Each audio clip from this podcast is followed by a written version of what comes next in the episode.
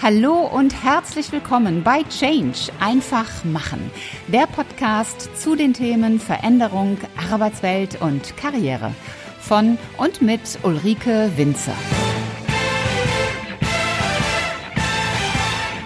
Wie Meinungsmacher Meinungen machen. Hallo ihr Lieben, es ist großartig, dass ihr euch die Zeit für diesen Podcast nehmt und wieder mit dabei seid. Es ist Montag und montags gibt es immer den zweiten Teil eines Interviews. Mein Interviewgast dieses Mal war der Markenexperte Sebastian Kallis. Und wenn du den ersten Teil noch nicht gehört haben solltest, dann empfehle ich dir, hör dir zunächst den ersten Teil an und mach dann anschließend hier weiter. Wir erleben ja in der Medienwelt, die wir sehen, eine ganz simple Welt aus Schwarz und Weiß, die jetzt sind wir aber bei Donald Trump perfekt bedient, weil er ein Reality-TV-Star ist. Er weiß genau, was er da macht, instinktiv, vielleicht nicht als Intellektueller, aber vom Bauchgefühl her, wie er das vor sich hertreiben kann. Und wir sehen eine einfache Welt, schwarz-weiß.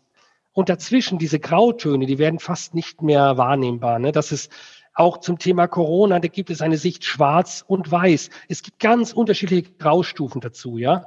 Ähm, es, ähnlich ist es mit dem Klimawandel. Ich glaube, der Klimawandel als, als Wirklichkeit erster Ordnung ist ein Fakt. Äh, es ist eine ernstzunehmende Situation. Ich glaube, da ist sich die Wissenschaft einig.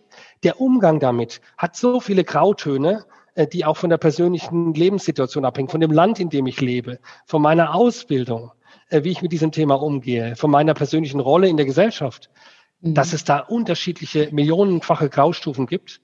Ähm, und, und aber die Medienwelt, auch die Social Media Welt, suggeriert Like oder Dislike. Ja. Ja, sie suggeriert schwarz-weiß und eben nicht das Grau.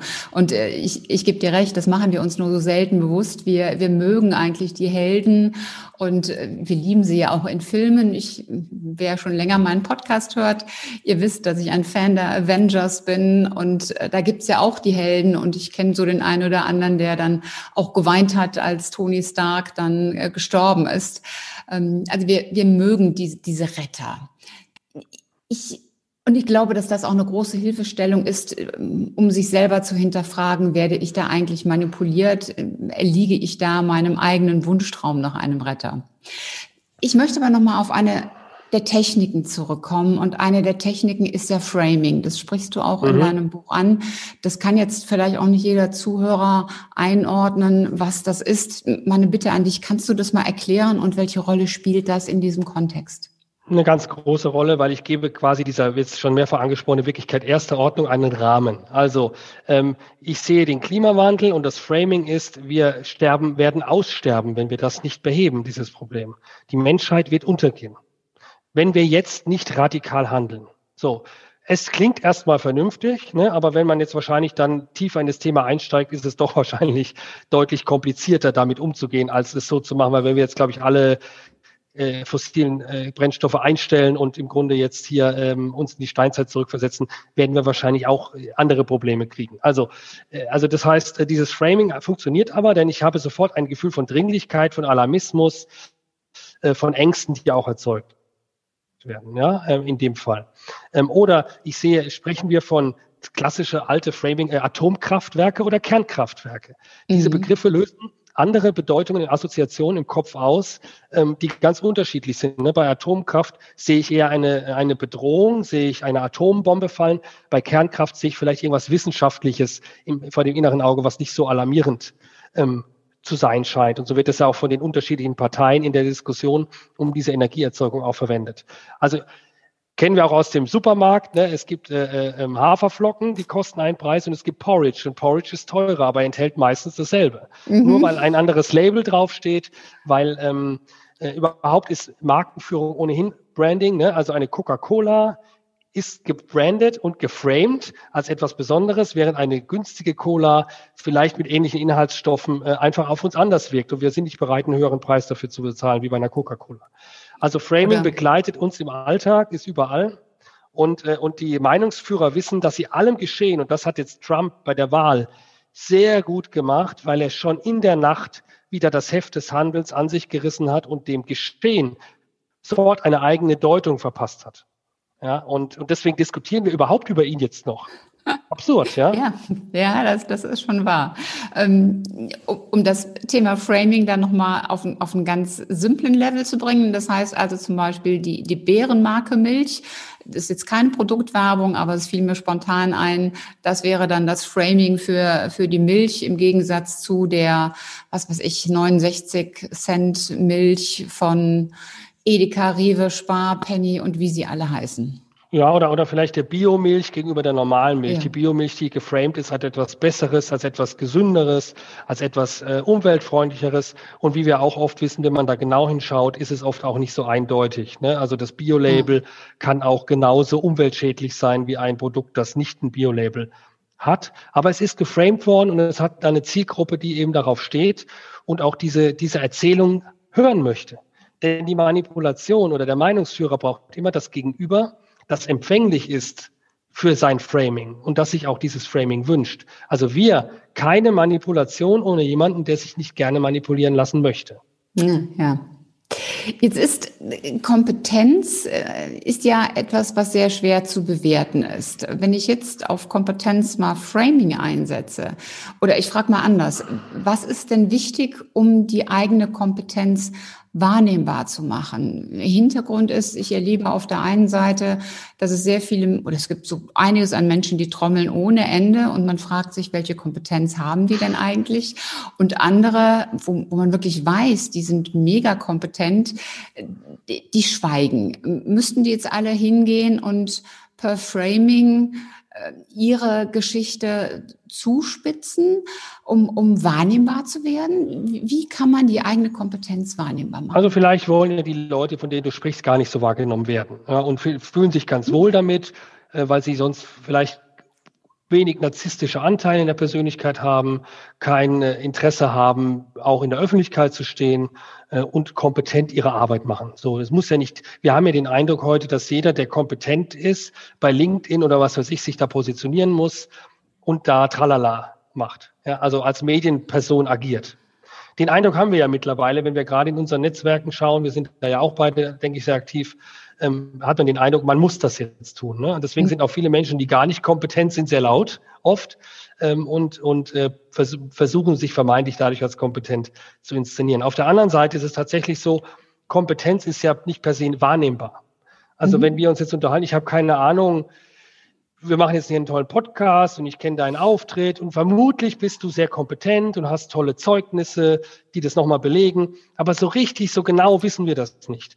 Und es geht nur über Kommunikation. Das heißt, wenn ich nicht kommuniziere, wenn ich nicht klar bin in meinem Auftritt, wenn ich nicht ähm, überhaupt auftrete, kann mein Gegenüber die Kompetenz schwer einschätzen. Und wenn ich jetzt mal beruflich denke, äh, ich will vielleicht irgendwann mal befördert werden in einem Unternehmen, ist es wichtig, dass meine Kompetenz wahrnehmbar ist.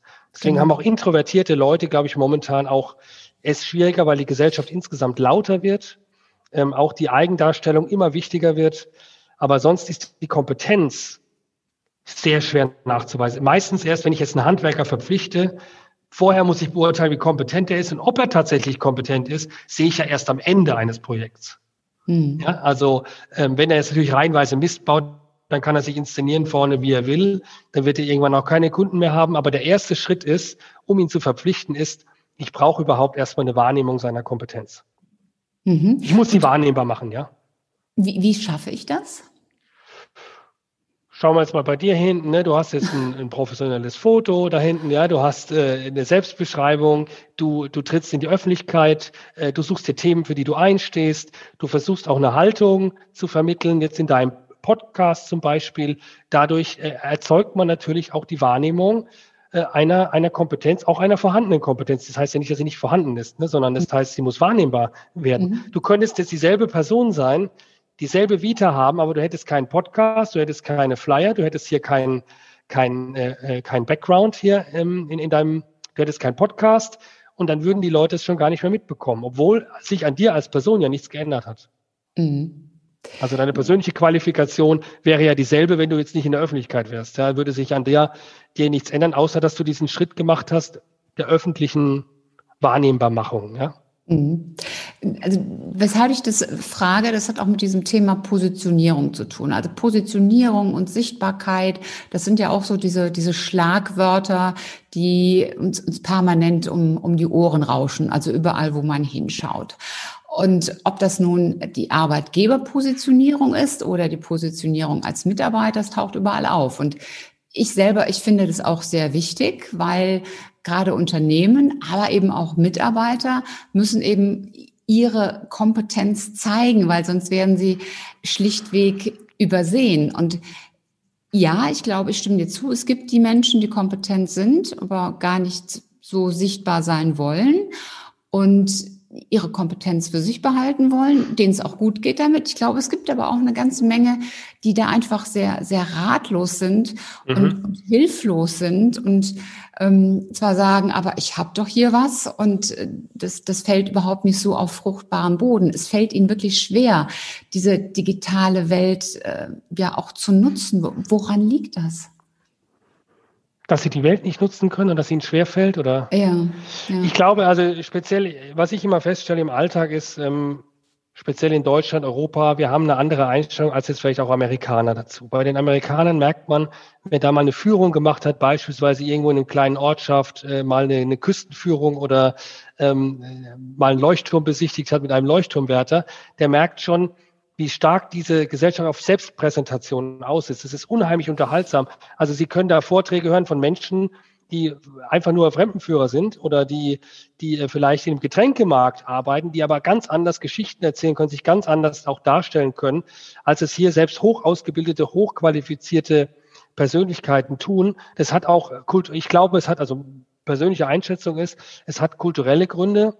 Der Deutsche ist ähm, der und die Deutsche sind ähm, ja bisschen zurückhaltend in der Selbstvermarktung. Es, man, man, es ist unschicklich, es ist unangenehm, man möchte sich nicht in den Vordergrund stellen, es hat was Anbiederndes und das möchte man vermeiden. Also man möchte, da haben wir wieder das Thema, ich möchte nicht auffallen, ja, ich mhm. möchte wertgeschätzt werden für das, was ich tue, nicht für die Person, die ich bin.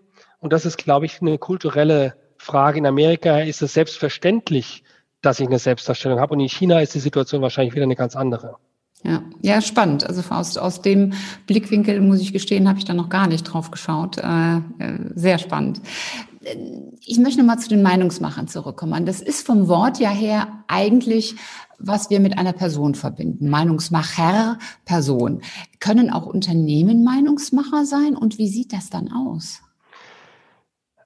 Also ursprünglich war tatsächlich der Begriff einen, den man vor allen Dingen für Journalisten verwendet hat. Ich habe den jetzt extra verwendet, weil ich eigentlich die Machtablösung der Journalisten auch ein bisschen damit äh, beschreiben will, dass die, die als Gatekeeper zu dem öffentlichen Diskurs heute eher eine Verstärkerfunktion haben als eine Aus, eine Selektionsfunktion, ja, weil die Selektion wird schon im Web getroffen von Diskussionen und Debatten. Und in der Tat können auch Unternehmen Meinungsführer sein, Deutungs, die Deutungshoheit über ihre Themen erlangen auch hier haben wir diese Muster, diese Markenmuster. Sie brauchen eine klare Haltung, eine eindeutige Sprache, die auch verständlich macht, wofür sie eigentlich stehen, wiedererkennbaren Auftritt. Ich muss erkennen, ist es jetzt eine Coca-Cola oder ist es was ganz anderes, schon an dem Auftritt, an der Verpackung.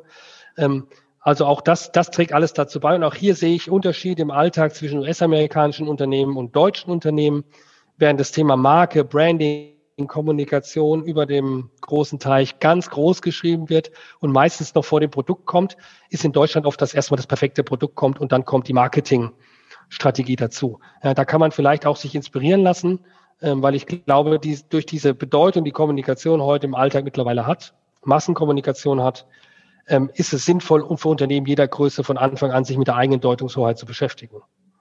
Ist ja. es denn auch, auch noch schlau in der, in der heutigen Zeit so zurückhaltend zu sein? Weil gerade jetzt ja auch im digitalen Kontext, ja. da entstehen ja viele Dinge so schnell. Und wenn ich abwarte, bis ich nach deutscher Gründlichkeit das alles entwickelt und getestet und was, was ich auch immer habe, da haben die anderen ja schon die Burg erobert. Ist es dann schlau? Nein, äh, auf gar keinen Fall, zumal wir heute uns mittlerweile in Minenfeldern unterwegs sind, weil die meisten Unternehmen erzeugen zum Beispiel CO2 die meisten Unternehmen haben Themen im Bereich äh, New Work, die mit den Mitarbeitern verhandelt werden. Die meisten Themen sind mittlerweile haben eine politische Konnotation. Also denken wir auch an Fertigung, äh, Outsourcing, denken wir an Fertigung im Ausland, Textilunternehmen beispielsweise, sind ganz viel ethische Fragen, die berührt sind.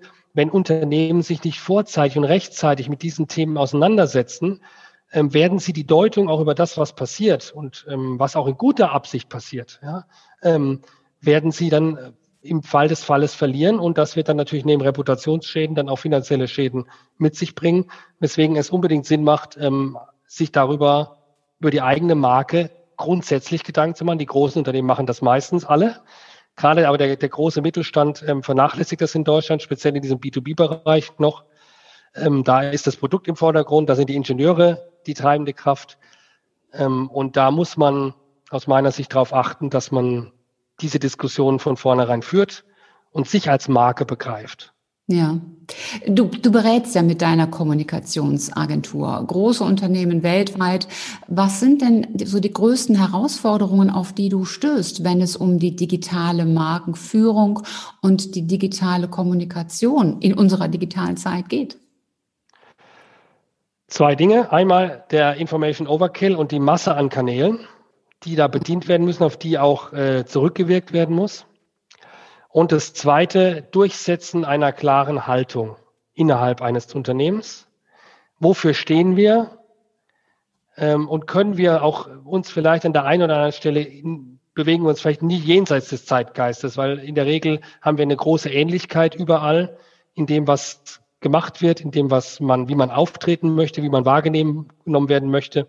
Und Ecken und Kanten werden abgeschliffen.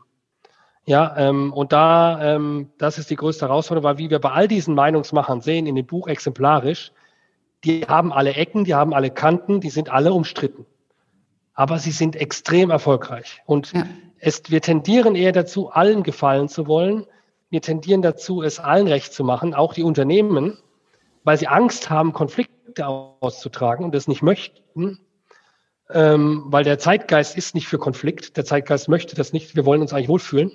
Ähm, und deswegen haben wir vielleicht auch mit den Krisen, die gerade laufen, so viele emotionale Probleme in der Gesellschaft.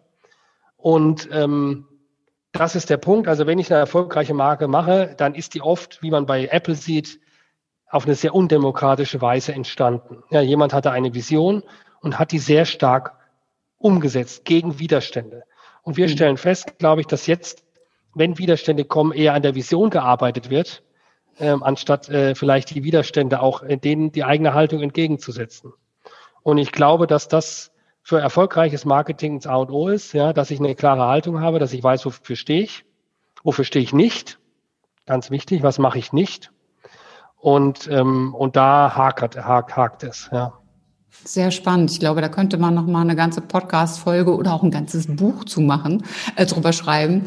Ähm, denn wenn ich das so mal resümiere, heißt es doch, die Unternehmen müssen nicht nur darauf schauen, dass sie digitale Prozesse so als Add-on zu ihren Produkten und Leistungen bekommen, dass ja. sie vielleicht digitale Plattformen bekommen, sondern dass sie auch ganz speziell auf die digitale Markenführung und digitale Kommunikation achten müssen, weil sonst nutzen ihnen am Ende die tollen Produkte und Prozesse nichts, wenn die anderen kommunikativ dann schon überholt haben. Ja, und die meisten achten ja darauf. Die meisten machen ja auch digital was. Und digital ist ja prinzipiell endlos, was man machen kann. Für Agenturen oft gut, ja, weil sie da ganz viel machen können.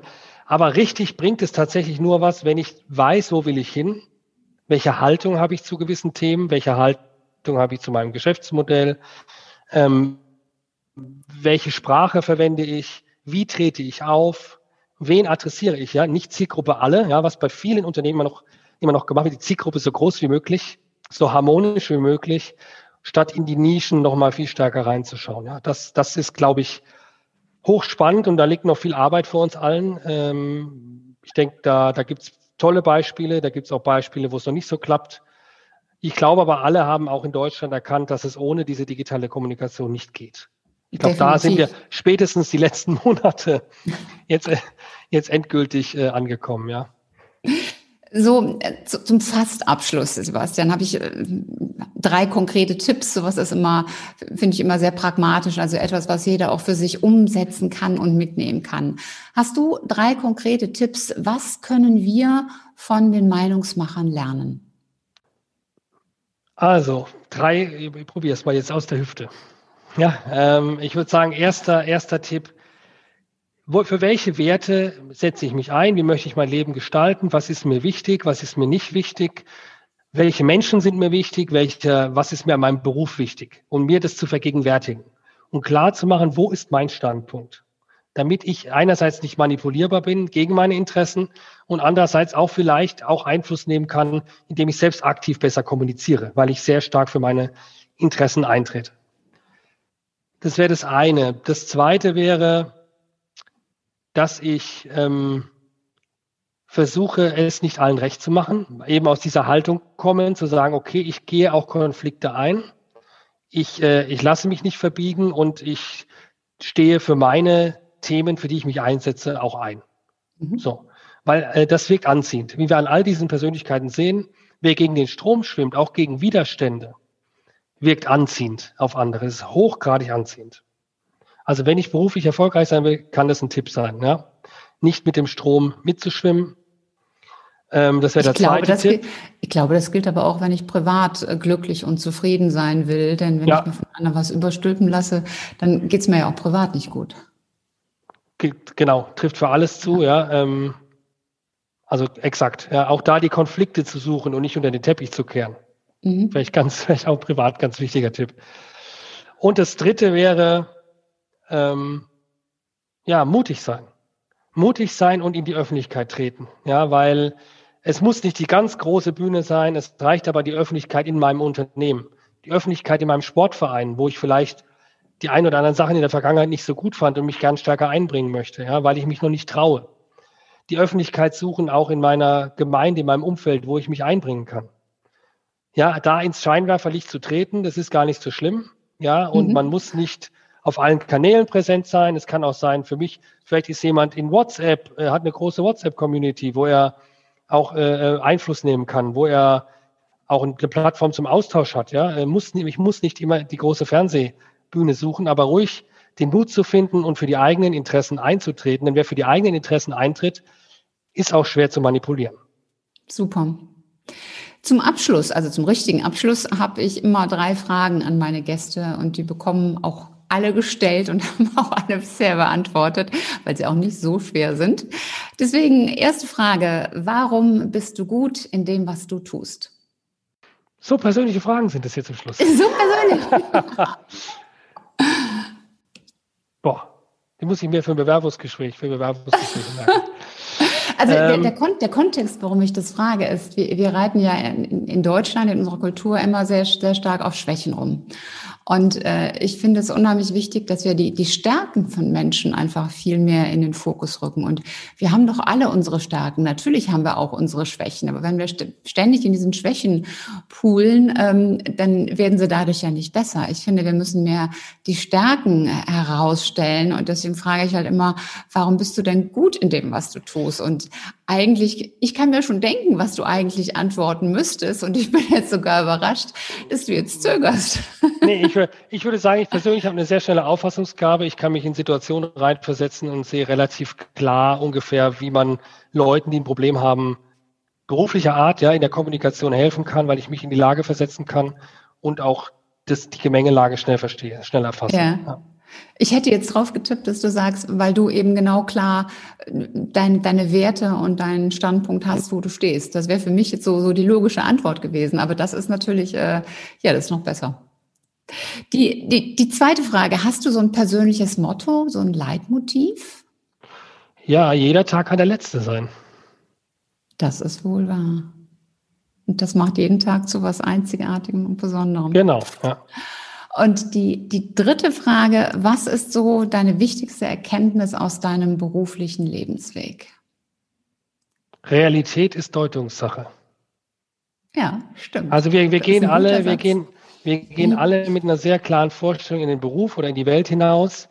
Und was ich festgestellt habe in den letzten 15 Jahren ist, die, die Realitäten sind so unterschiedlich, die Sichtweisen auf die Themen, auf Probleme sind so unterschiedlich, man kann nicht sagen, was ist die Wahrheit, was ist die, was ist verkehrt, was ist Lüge.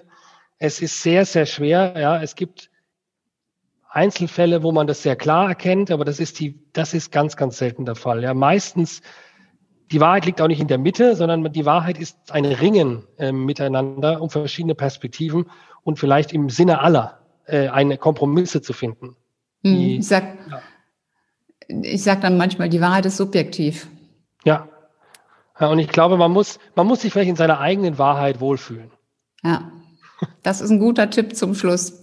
Sebastian, wenn man mit dir arbeiten möchte, wo, wie findet man dich?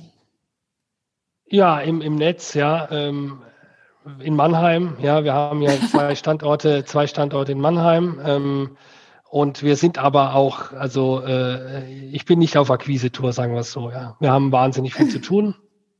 Äh, Gott sei Dank, ja. Und ähm, wer mich sucht, der findet mich. Und äh, ich freue mich gerne auch über den Austausch zum Thema Deutungshoheit. Dann verlinken wir eure Webseite natürlich in den Show Notes und natürlich verlinken wir auch äh, den, den Link. Wir verlinken den Link, das ist ein gutes Deutsch. Wir verlinken den Link zum Buch natürlich auch in den Show Notes. Also wenn ihr da Interesse dran habt, ich halte es noch mal ins Bild Deutungshoheit.